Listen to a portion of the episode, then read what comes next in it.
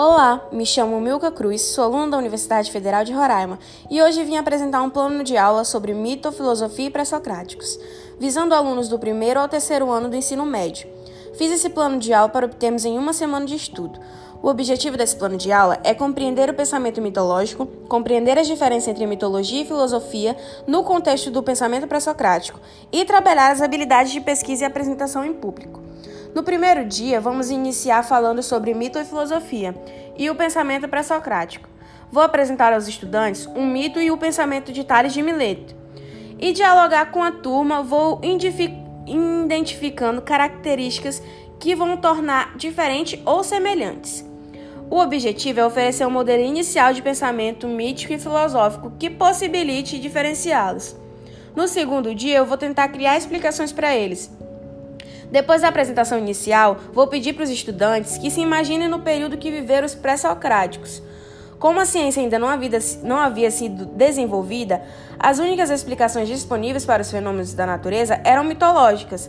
Nesse contexto, há um grande desafio: criar explicações filosóficas ou científicas para os fenômenos.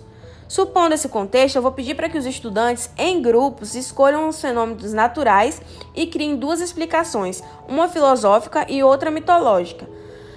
Vou combinar com a turma um tempo para eles poderem fazer esse trabalho e executar. Em seguida, vou pedir para que todos eles apresentem.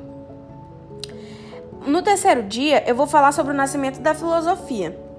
Vou fazer uma aula expositiva usando data show ou coisa do tipo para explicar algumas coisas. Vou explicar sobre o sentido do pré-socrático na natureza, a diferença entre filosofia e mito, o, é, fatores que contribuíram para o surgimento da filosofia na Grécia Antiga e que o em que período isso ocorreu. É, no quarto dia, vou fazer uma pesquisa sobre pré-socráticos.